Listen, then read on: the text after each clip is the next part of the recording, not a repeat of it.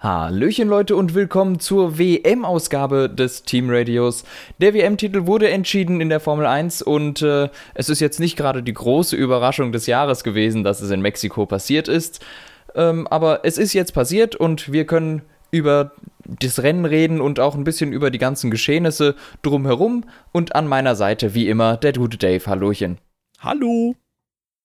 Ja, das Rennen in Mexiko war total seltsam. Ähm, es, die, die, die Reifen hat irgendwie keiner so richtig verstanden oder, oder doch schon vielleicht im Endeffekt, aber ähm, es war absolut unvorhersehbar, was jetzt im Rennen passiert und auch die Pace von Training, Qualifying zu Rennen war so unterschiedlich, dass eine Prognose eigentlich kaum machbar war, außer vielleicht für den Rennsieger. Das hat man sich schon am Freitag gedacht. Ja, durchaus. Ähm, dann gab es am Samstag auch für ihn nochmal einen kleinen Rückschlag und äh, Sonntag hat er es dann wieder gerichtet. Ja, insgesamt äh, tatsächlich ein sehr, sehr komisches Rennwochenende, wie du es schon angeführt hast. Viele haben die Reifen nicht verstanden, aber manche Teams scheinen auch einfach nur übervorsichtig gewesen zu sein, was das angeht. Äh, ich glaube zum Beispiel, Leclerc hat sich nachträglich ähm, nochmal geäußert, dass dass der Sauber eventuell noch ein paar ähm, ja, Reserven hatte, die man nicht genutzt hat und dass eventuell da noch ein Ticken mehr drin war, aber doch ein sehr unlesbares Wochenende, äh, wo man sich auch fragt, warum genau dann Mexiko? Gut, es liegt in luftigen Höhen, das, die Autos rutschen ein bisschen mehr, weil die Aerodynamik nicht so einen großen Effekt hat. Ähm, die Motorenunterschiede sind nicht so groß, aber äh, weiß nicht, das abgesehen von der luftigen Höhe gilt das auch so ein bisschen für Monaco oder andere Strecken. Und ich glaube, da konnte man über das gesamte Wochenende dann eher die Pace lesen als dann mhm. hier. Äh, zumindest war da nicht ein Renault zwischenzeitlich äh, schneller als ein Ferrari äh, mit Sebastian Vettel an Bord, wo Sebastian Vettel meint, ja, ich habe jetzt alles gegeben, da geht nichts mehr. Ja, also in den Trainings, man muss auch dazu sagen, in den Trainings war es nochmal 10 Grad wärmer. Es war richtig, richtig heiß und die Reifen sind den Autos quasi weggeschmolzen. Jetzt im Rennen war es ein bisschen besser. Das hat anscheinend allen in die Karten gespielt, außer Mercedes. Denn Mercedes hatte so komische Reifenprobleme und diesmal waren die Reifen nicht zu heiß, sondern zu kalt. Und ähm, während bei allen Leuten, die, die hatten alle die gleichen Probleme am linken Reifen. Und bei allen hat sich aber irgendwie wieder gefangen, außer bei Mercedes, da wurde es immer schlimmer. ähm, also was die wieder verbrochen haben da, ist mir absolut schleierhaft, wie man im Qualifying 0,1 Sekunden hinter der Pole sein kann und das Auto dann im Rennen so eine Gurke ist. Nicht zu glauben.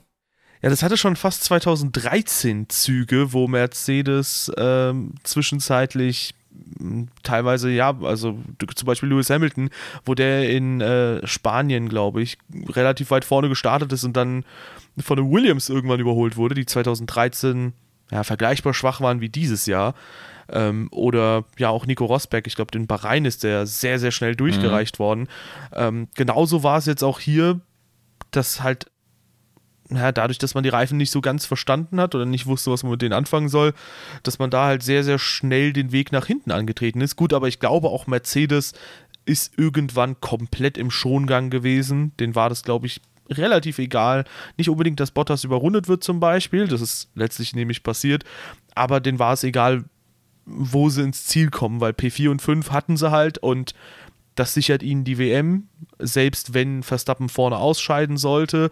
Und äh, letztlich war es, glaube ich, einfach nur irgendwann die Mission, okay, wir möchten jetzt den WM-Titel sichern, äh, statt, äh, ja, wir möchten da eventuell nochmal vorne angreifen, weil, ja, ich weiß nicht, ob aus eigener Kraft denn Raikönen dann tatsächlich noch zumindest 30 Sekunden vor Hamilton gewesen wäre. Ich glaube schon, irgendwann haben die Jungs dann sich gedacht, ja gut, lassen wir es gut sein, fahren jetzt den WM-Titel ein, haben das auch letztlich gemacht und äh, ja, ich glaube, Mercedes, die waren richtig, richtig schwach am Sonntag, aber ja.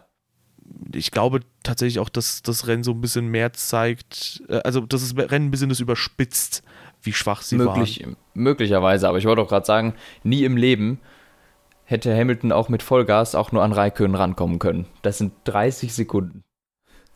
Also äh, so viel, so, so viel Anker werfen kann man überhaupt nicht. Und Bottas wird überrundet, das ist ja die Blamage schlechthin. Äh, also da, da lief einiges schief, aber ich gehe stark davon aus, dass das ein Einzelfall gewesen ist und dass wir in ähm, Brasilien und Abu Dhabi eigentlich wieder die normalen Mercedes sehen sollten. Auch wenn wir schon in Austin ja gesehen haben, da hatten sie die Reifen auch nicht richtig unter Kontrolle. Da waren sie auch langsamer als Ferrari. Ja, und auch als Red Bull, wenn man das Gesamtpaket mal zusammennimmt. Aber lass uns vielleicht mal konkret jetzt über das Wochenende sprechen. Vielleicht ja. beim Samstag anfangen, denn du hast es ja angesprochen. Es wurde ziemlich, ziemlich eng zwischen den ganzen Teams da vorne. Und ähm, ja, unerwarteterweise holt nicht Max Verstappen, der das Wochenende über dann schneller war als Ricardo, äh, die Pole, sondern tatsächlich Ricardo, der ohnehin schon mit sehr, sehr vielen DNFs, mit ein bisschen Wut im Bauch nach Mexiko angereist ist. Verstappen ganz, ganz knapp 26.000stel dahinter äh, und dann Lewis Hamilton, Sebastian Vettel, Bottas und Raikönen, also Red Bull, da merkt man der Motorennachteil nicht so groß und dadurch sind sie dann automatisch in der Position, dass sie auch mal um die Pole fahren können und Startreihe 1 stellen. Und äh, ja, dahinter dachte man, okay, gut, das wird eine relativ spannende Sache zwischen den Top 3 Teams und äh, die sind alle sehr eng beieinander. Also gut, die beiden finnischen Teamkollegen von äh, Vettel und Hamilton, vier beziehungsweise sechs Zehntel entfernt, wenn man es aufrundet bei Raikönnen äh, von der Polezeit, aber bis Vettel waren das zwei Zehntel Sekunden von ja, Verstappen, also äh, von Ricardo, sorry. Es war schon in der Tat sehr, sehr eng äh, und dass Ricardo die Pole geholt hat, war doch wirklich nochmal so ein kleines Highlight, das er setzen konnte. Ähm, in der Tat war es so, dass das äh, Motormapping des äh, Red Bull Renault Motors oder Tag heuer ist es wahrscheinlich, Zwinker, ähm, für das letzte Qualifying irgendwie etwas aggressiver war und beim Runterschalten sehr hart äh, die Motorbremse aktiviert hat. Darüber haben sich beide Fahrer im Nachhinein auch beschwert, was, äh, womit Danny Ricciardo aber einfach besser klargekommen ist. Der hat das Problem schneller in den Griff bekommen, während Verstappen seine Probleme damit hatte, ähm, was erklärt, äh, erstens, weshalb Verstappen in jeder Trainingssession und sonst überhaupt im, am ganzen Wochenende immer schneller war als Ricardo und weshalb auch nach dem Qualifying für mich Verstappen immer noch der Favorit war, denn den Rennmodus für den Motor werden sie ja, äh Quatsch, den Quali-Modus für den Motor werden sie ja im Rennen gar nicht fahren. Das heißt, ich habe mir schon gedacht, gut, dann haben wir wahrscheinlich im Rennen wieder die Situation, dass Verstappen äh, einen Ticken schneller sein wird, was, dem, was dann auch so war. Aber es zeigt eben auch, dass ähm, Verstappen doch auch sensibel ist beim Kurveneingang, weil da eben das, das Runterschalten das Ganze beeinflusst hat und deshalb vielleicht ein paar Zehntel verloren hat. Und das hat Ricardo einfach besser hingekriegt. Deshalb hat mich das schon gefreut, dass der jetzt nochmal die Pole geholt hat. Oder wie Helmut Marko gesagt hat, das könnte seine letzte für eine ganze Weile gewesen sein. Ja, ja, warten wir mal, wie Brasilien und äh, wie Abu Dhabi laufen. Nee, aber ähm, tatsächlich hat es mich auch sehr gefreut, vor allem wenn es mal darauf ankommt, also wenn man mal wirklich glänzen kann, ähm, dann hat Ricardo in dieser Saison schon hin und wieder, vor allem im Qualifying, dann gezeigt, hey, da geht auf jeden Fall was. Ähm, und ja, er hat in Monaco die Pole geholt, er hat jetzt die Pole geholt, ähm, war sehr stark allgemein, aber im Rennen, da gab es dann doch etwas bessere Überholmöglichkeiten als in Monaco. Äh, da war die Pole in Mexiko doch nicht so entscheidend und wir haben damit einen sehr, sehr interessanten Start gesehen. Ähm, auch wenn, glaube ich, der Windschatten gar nicht mal so einen großen Effekt hat in so luftigen Höhen, aber ich glaube, bei über zwei Kilometern äh, Höhe über dem Meeresspiegel liegt die Strecke. Mhm. Aber trotzdem hatten wir einen Start, der so ein bisschen aussah wie äh, in Russland, halt einfach eine ziemlich lange Gerade dann auf Kurve 1 zu und Halleluja sind die Autos da eng beisammen. Und ja, Danny Ricciardo wurde eigentlich sofort geschluckt, sowohl von Verstappen als auch von äh, Lewis Hamilton.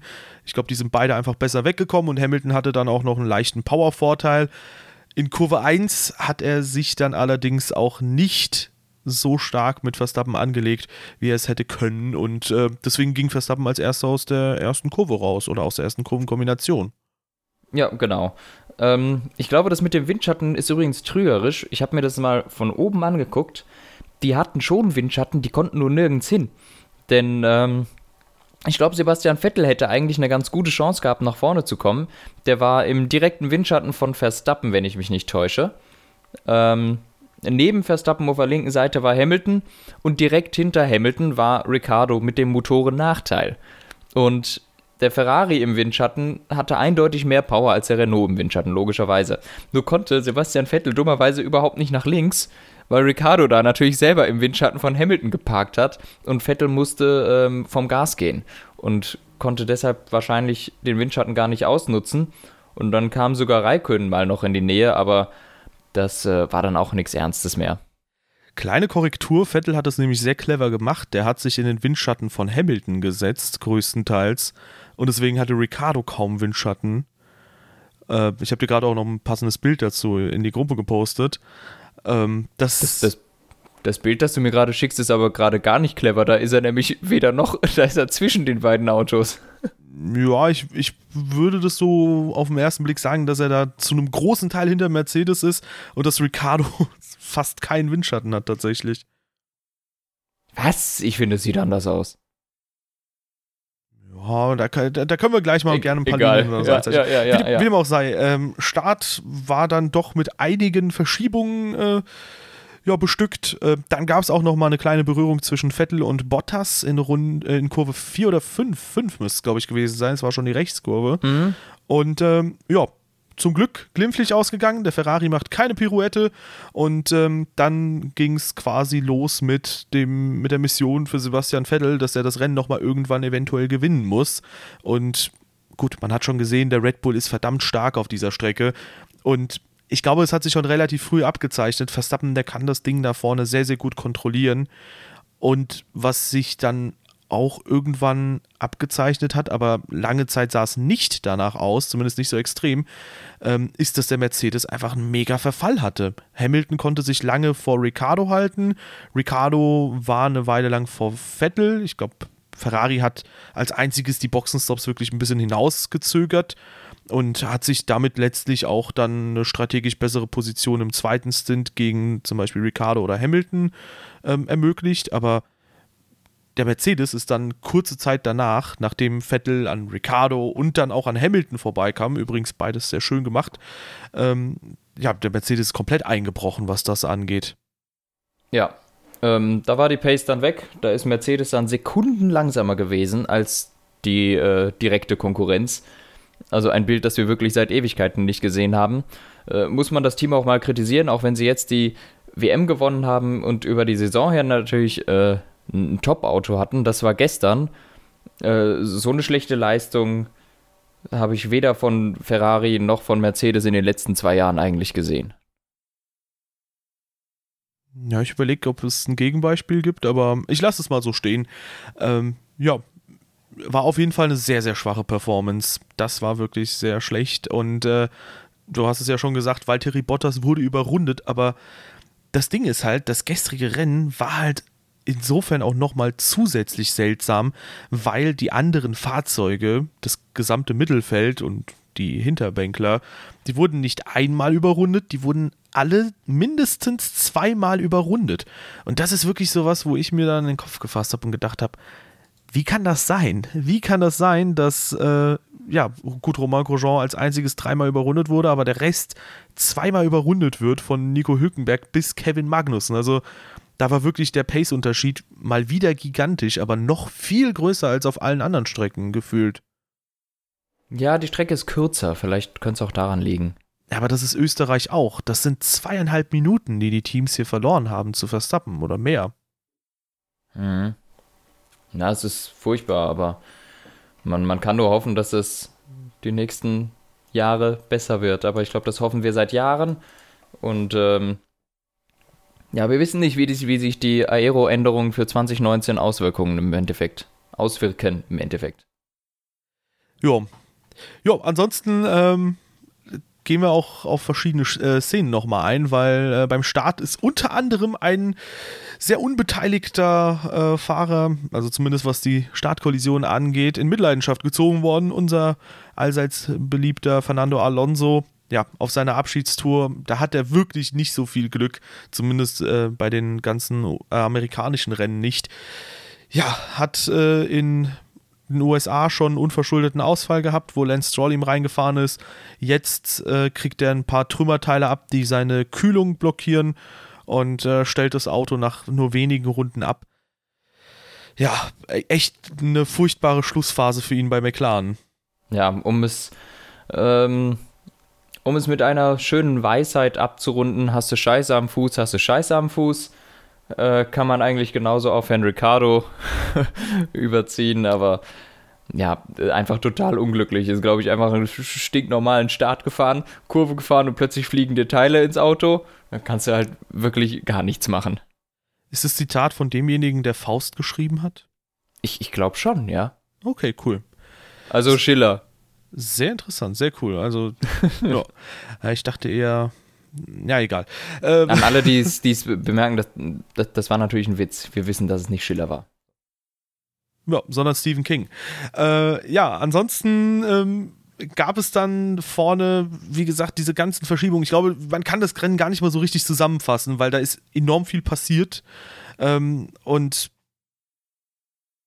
so, so richtig greifbar ist es, finde ich, nicht, was da alles passiert ist, weil ähm, es ist auch sehr unnachvollziehbar gewesen von außen, weil halt Autos plötzlich sehr viel langsamer oder schneller wurden.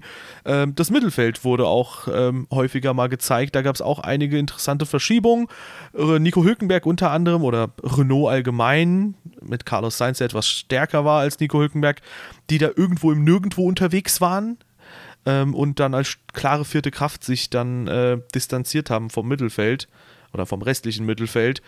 Und ähm, ja, wo, wo kann man jetzt noch weiter ansetzen? Ich bin gerade so ein bisschen. Ähm, ich bin ja, gut, man so kann immer noch ansetzen.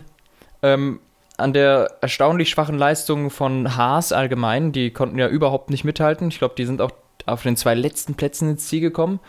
Ähm, Charles Leclerc war gut und auch Markus Ericsson hat ein wirklich solides Rennen abgeliefert. Leclerc mit einigen Überholmanövern auch, das hat mir gefallen. Äh, weniger gut gefallen hat mir mal das Rennen von Esteban Ocon. Der waren zu viele Zwischenfälle ver verwickelt, meines Erachtens. Und äh, auch Perez hat jetzt nicht geglänzt, finde ich, aber der hat im Endeffekt, glaube ich, auch einen Ausfall gehabt. Ähm, kann man nicht viel zu sagen, aber es gibt auf jeden Fall ein Highlight. Und zwar ein orangenes Highlight. Stoffel von Dorn hat nach ewig vielen Rennen endlich wieder Punkte geholt. Und zwar, ich glaube, seit Baku zum ersten Mal wieder dieses Jahr.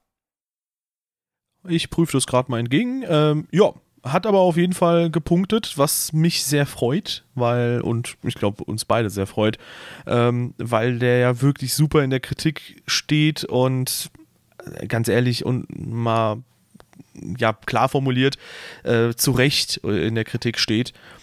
Und äh, ja, jetzt hat es mal an einem Wochenende funktioniert. Ich glaube, der hat eine Ein-Stop-Strategie zum Funktionieren gebracht. An einem Wochenende, wo Bottas nicht um drei Boxenstops umhin kam. Ähm, und das ist auf jeden Fall auch mal eine starke Leistung. Ja. Und äh, ja, mal ein kleiner Lichtblick für Stoffel van Dorn. Äh, für die Formel 1 steht er, glaube ich, aber eh nicht mehr in der Diskussion. Ich glaube, da geht es eher in Richtung Formel E. Genau, für das HWA-Team ist er nächstes Jahr der Teamkollege von Gary Paffett, dem amtierenden DTM-Champion. Ja, und ansonsten ähm, gab es auch sonst sehr, sehr viele interessante Wendungen und Entwicklungen im Mittelfeld. Also du hast es ja schon gesagt, Force India unerwartet schwach, genau wie Haas, ja. die wirklich komplett in der Versenkung waren. Die waren die letzten zwei Fahrer auf der Strecke. Ähm, und äh, ja, dann hat sich zum Beispiel auch mal ein Toro Rosso dann nach vorne schieben können auf Platz 10 mit Pierre Gasly. Also ein ganz, ganz seltsames Rennen. Ich glaube, darauf kann man sich einigen. Sogar mhm. Lance Stroll und Sergei Sirotkin waren in Punktenähe. Und das, obwohl eigentlich der Williams als das Auto gilt, das das schwächste Chassis hat. Dass die zum Beispiel dann trotzdem vor Haas sind, mit beiden Fahrzeugen auch noch. Das ist dann wirklich so was, wo man sich dann denkt, okay, Mexiko Grand Prix, warum ist es so seltsam? Aber es hat auf jeden Fall Spaß gemacht, das alles mal zu beobachten. Auch wenn ich sagen muss, es ist mir ein bisschen zu hoch gewesen, das Ganze. Also, das waren zu viele Verschiebungen auf zu wenig Zeit. Ja, es war irgendwie too much. Man hat so den Überblick verloren. Ja. Ähm, damit wir bei der Strukturierung nicht den Überblick verlieren, ähm, wollen wir denn noch was zum Rennen sagen? Also gut, eine Sache ganz wichtig haben wir vergessen, ähm, nämlich es gab zwei Motorschäden oder zumindest zwei Ausfälle, sorry. Äh, ich korrigiere, nämlich bei Carlos Sainz unter anderem. Wie gesagt, der war einen Ticken schneller unterwegs dieses Wochenende als Hülkenberg. Und sehr ärgerlich, denn der Mann hätte mit einer 1-Stop ne, den zweiten Platz geholt und da hat man auch gemerkt, Verstappen managt die Reifen ganz gut, also, äh, sorry, das war zu relativ. Äh, Verstappen managt die Reifen sehr gut, aber eben, äh, dass der Red Bull das auch zulässt, nämlich Daniel Ricciardo, der war mit einer Einstop unterwegs auf Platz 2, hätte sich da vor Vettel gehalten, bin ich mir ziemlich sicher. Mhm, Denke ich auch. Und äh, ja, zehn Runden vor Schluss etwa, nee, genau zehn Runden vor Schluss, geht ihm da der Motor hoch. Und das ist, ja, wie du es vorhin gesagt hast, hast du Scheiße am Schuh, hast du Scheiße am Schuh. Das ist einfach ähm, die Fortsetzung von Daniel Ricciardos Pechtränen in dieser Saison und ja, sehr ärgerlich, weil zumindest P2 wäre, glaube ich, ganz schön gewesen für ihn. Und äh, so fällt er halt so unfassbar deutlich gegen alle anderen Fahrer der Top 6, äh, Top 3 Teams ab. Zu Danny Ricciardo hat 70 Punkte Rückstand mittlerweile zu Max Verstappen. Und ähm, ich glaube, wir können uns darauf einigen, Verstappen hat in dieser Saison nach anfänglichen Schwierigkeiten immer wieder Glanzpunkte gesetzt, aber 70 Punkte vor Ricciardo hätte ich in dieser Saison nicht gesehen. Das ist schon sehr viel in der Tat. Ähm, aber ja, das, mein Gott, das Leben ist hart. Nach einem wirklich schlechten Start von Verstappen und das, was er danach geliefert hat, war aber wirklich konst, äh, konstant immer besser als Ricardo oder fast immer. Ähm, in jeder Hinsicht war Verstappen dieses Jahr der bessere der beiden, aber natürlich ist der Punkterückstand extrem hoch, aber das kommt halt davon, wenn, wenn man nie ins Ziel kommt. Also logischerweise ist dann der Rückstand größer, als er sein sollte. Ja, insofern ist vielleicht ein Neuanfang für Ricardo mit Renault nicht unbedingt das Schlechteste, aber äh, ja, ob Renault. Sicherlich auch nicht das Beste. Ja, genau. Ob Renault da wirklich die beste Option ist, man weiß es nicht. Ich habe ja, bevor wir angefangen haben mit dem Podcast, eine kleine Analogie gezogen zum Wechsel von Hamilton, als der äh, zum Mercedes gewechselt ist, wobei McLaren ja gefühlt nichts lief. Aber das ist dann eher eine Korrelation als eine Kausalität, glaube ich. Das, ja. Ähm, ja, einfach nur vergleichbare Sachen zu beobachten sind. Die Folgen können ganz, ganz anders sein. Und wenn Renault nicht mega viel Geld investiert, dann werden die weiter zwei Runden hinterherhinken gegen die Top-Teams. Ja, ich meine, Red Bull konnte dieses Jahr jetzt auch vier Rennen gewinnen. Und wenn dann der Honda-Motor nächstes Jahr vielleicht besser ist, dann könnt ihr auch noch mehr Rennen gewinnen. Und äh, ja, ich weiß nicht, bei Renault, da geht irgendwie gerade wenig vorwärts. Das, das, wird, das sieht nach Stillstand aus bei denen. Und ob das Aero-Department gut funktioniert, wissen wir erst nächstes Jahr. Ja, wobei in den letzten zwei Rennen ging es jetzt wieder ein bisschen bergauf. Man muss halt schauen, ist es ein kleiner Trend oder ist Renault jetzt wirklich schon so ein bisschen am Testen fürs nächste Jahr und die Teile funktionieren auch ganz gut, wobei da müsste man sagen, äh, sollte man doch trotzdem ein bisschen näher dran sein, wenn man schon fürs nächste Jahr testet. Ja. Ja, ja. wir wissen es nicht. Jo, ansonsten äh, kommen wir vielleicht zu den WM-Ständen. Ich glaube, zum Rennen gibt es nicht so unfassbar viel mehr zu sagen, außer vielleicht, dass äh, als Lewis Hamilton sich den Titel dann letztlich geholt hat, ein unfassbar cringiges Teamradio kam von Will Smith, hm. wo ich mir gedacht habe, Halleluja, das hatte ich so nicht erwartet. ja. Ähm, ja, aber wir haben es äh, gesagt, äh, Lewis Hamilton holt sich den fünften Titel. Unserer Meinung nach, ich glaube, ich spreche da für uns beide, wenn ich sage, hochverdient, äh, war dieses Jahr in einem vielleicht etwas schwächeren Auto als dem Ferrari, wenn man es über die Saison sieht. Ich meine, jetzt aktuell glänzt der Ferrari wieder. Ja, das ist ja so ein bisschen wie der Phönix aus der Asche. Aber trotzdem beide Teams machen Fehler. Ja, Mercedes hat äh, Siege vergeben durch Strategien in Austin, in Melbourne oder auch in äh, Spielberg durch die, äh, durch die na, Hydraulik. Die, ja, Zuverlässigkeit. Ähm, und Hamilton hat trotzdem das Beste, glaube ich, aus dem Paket gemacht. Also das Getriebe, das bei ihm kaputt gegangen ist, auch in äh, Bahrain oder auch die Probleme, die er in Deutschland hatte, ähm, das alles hat trotzdem irgendwie gefühlt die Ergebnisse kaum beeinflusst. Und ähm, da muss man auch an der Stelle sagen, Vettel zum Beispiel, so sehr das Team auch hin und wieder mal einen strategischen Fehler gemacht hat oder vielleicht ein bisschen Banane war mit dem Team, äh, mit der Teamorder. Ähm, Sebastian Vettel zum Beispiel hatte keinerlei Probleme mit der Technik. Der hat keinen einzigen technischen Defekt gehabt die Saison. Äh, und ich glaube, letztlich gleicht sich das alles in etwa aus. Die Strategiefehler von Mercedes, die Strategiefehler von Ferrari ähm, oder auch das Technikpech, was äh, Lewis Hamilton hatte. Ich glaube, alles hält sich so in etwa die Waage. Ähm, und letztlich hat sich dann Hamilton, und das hat, glaube ich, auch Vettel selbst gesagt, der hat gesagt, der war der bessere von uns beiden dieses Jahr. Hamilton hat sich durchgesetzt, der hat immer einen kühlen Kopf bewahrt und ähm, ist mit einer wahnsinnigen Rennintelligenz unterwegs gewesen und deswegen ja, verdient den fünften Titel geholt. Ich habe es mir mal gestern überlegt, wie krass es sein muss, wenn du etwas erreichst, wenn, äh, was vor dir nur zwei Fahrer erreicht haben. Oder zwei Menschen ja. in der gesamten Geschichte. Nämlich den fünften WM-Titel. Ja, interessante äh, Anekdote dazu oder interessante Statistik dazu. Ähm, die einzigen drei, die das halt geschafft haben, sind Michael Schumacher, Juan Manuel Fangio und Lewis Hamilton. Das hat und jetzt lange gedauert. Mercedes und das Team Mercedes hat kein einziges Rennen bestritten, ohne dass einer von diesen drei Fahrern in deren Autos gesessen hat. Du meinst, jeder dieser Fahrer war mal in ihren Autos? Nein. Nee, Moment. Wie, wie hast du das ja gerade formuliert? Das war sehr seltsam, die Formulierung. Jedes Rennen, das das Team Mercedes als Team Mercedes gefahren ist, entweder saß Fangio, Schumacher oder Schumacher am Steuer. Es gab kein Rennen, in dem keinen von diesen dreien ein Mercedes gefahren ist.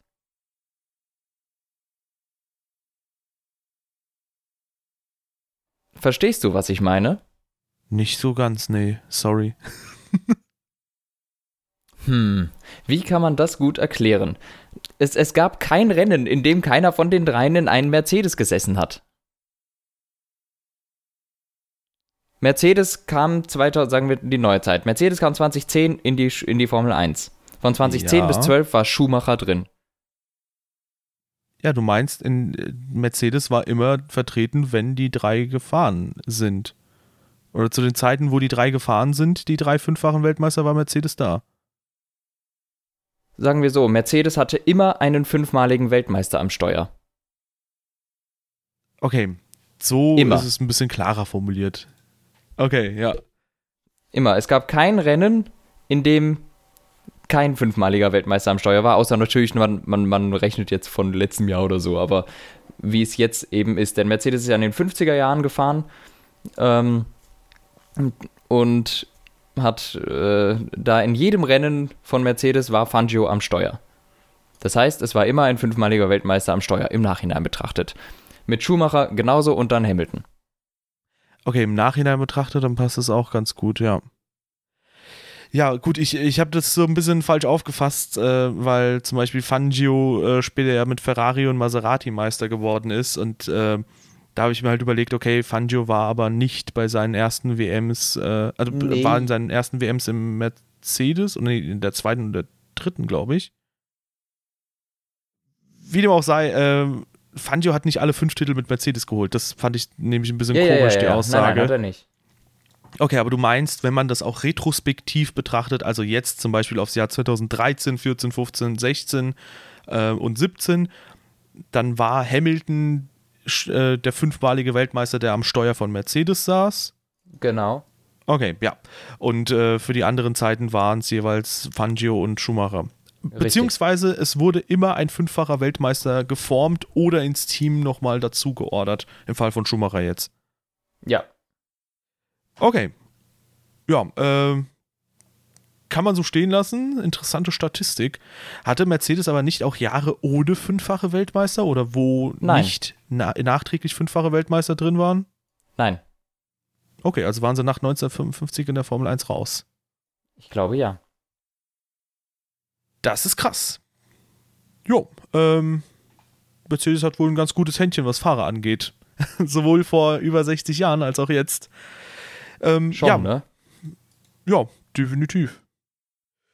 Ja, und ähm, was jetzt end endgültig halt auch entschieden ist, ist natürlich die WM-Frage. Sebastian Vettel hat nicht mehr kalkulatorisch die Chance. Ich glaube, das ist auch so ein bisschen erleichternd dahingehend und deswegen habe ich meinen Social Media Post auch so gestaltet, dass nicht mehr diskutiert wird, ja, jetzt muss Hamilton dreimal ausfallen und Vettel müsste nochmal P1, also nee, Hamilton muss darf höchstens vier Punkte holen. Vettel muss drei Rennen gewinnen.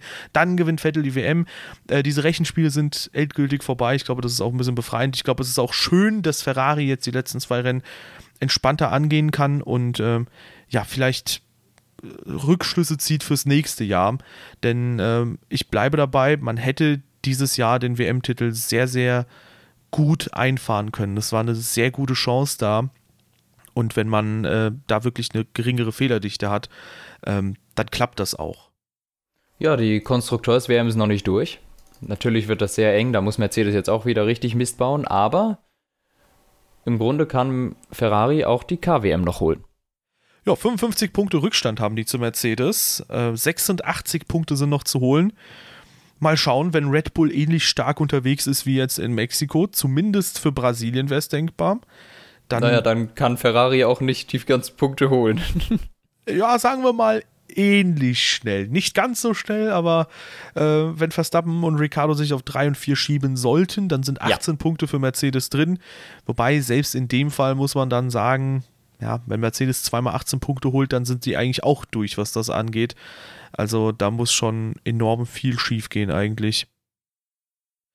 Gut, ja, aber, aber es kann passieren. Aber weiter hinten, da gibt es äh, KWM-Sachen, die jetzt auch so ein bisschen real geworden sind. Unter anderem haben wir schon sehr viele Rennen darüber diskutiert. Sauber ist an Toro Rosso vorbei mit einem starken Rennen in Mexiko. Ja. ja. Und äh, ich glaube, darauf kann man sich auch festlegen. Force India, so stark die auch tatsächlich nach dem äh, Tapetenwechsel waren ab äh, Spa, da wurden einige Chancen vergeben. Mittlerweile sieht es nach einem sicheren sechsten Platz aus für McLaren in der KWM. Haas scheint sicher Fünfter zu sein und Renault, die sind zu 100% sicher, würde ich mal sagen, auf dem vierten Platz. Das hat da ganz gut funktioniert, aber ähm, ja, die müssen da, glaube ich, alle nochmal ein bisschen nachlegen. Vor allem mhm. Renault, von denen erwartet man einfach mehr. Und äh, gut, durch die ganzen neuen Fahrerkonstellationen können wir, glaube ich, eh gespannt sein, wie die kommende Saison dann insgesamt werden wird. Ja, genau. Äh, du hast es, glaube ich, schon mehr oder weniger so gesagt, wie es ist. Ähm, ich glaube, das Einzige, wo es noch knapp werden könnte, ist zwischen Force India und McLaren. Ich glaube, der Rest ist durch. Und ähm, zwischen Force India und McLaren muss halt auch jetzt dann der Force India richtig, richtig gut sein für die letzten Rennen und bei McLaren und McLaren darf überhaupt keine Punkte holen.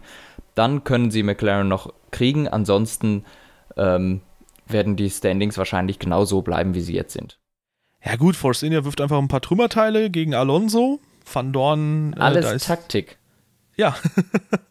Bei Van Dorn ist die Chance eh sehr gering, dass der punktet. Ich glaube, das hat Force India in Mexiko nicht mit einberechnet. Ähm, ja gut, und äh, Force India müsste einfach die letzten zwei Wochenenden äh, fehlerfrei sein. Da dürfen äh, nicht Perez und Esteban Ocon irgendwie äh, mal Fehler machen. Und äh, das haben die sich immer wieder mal geleistet jetzt in den letzten Rennwochenenden.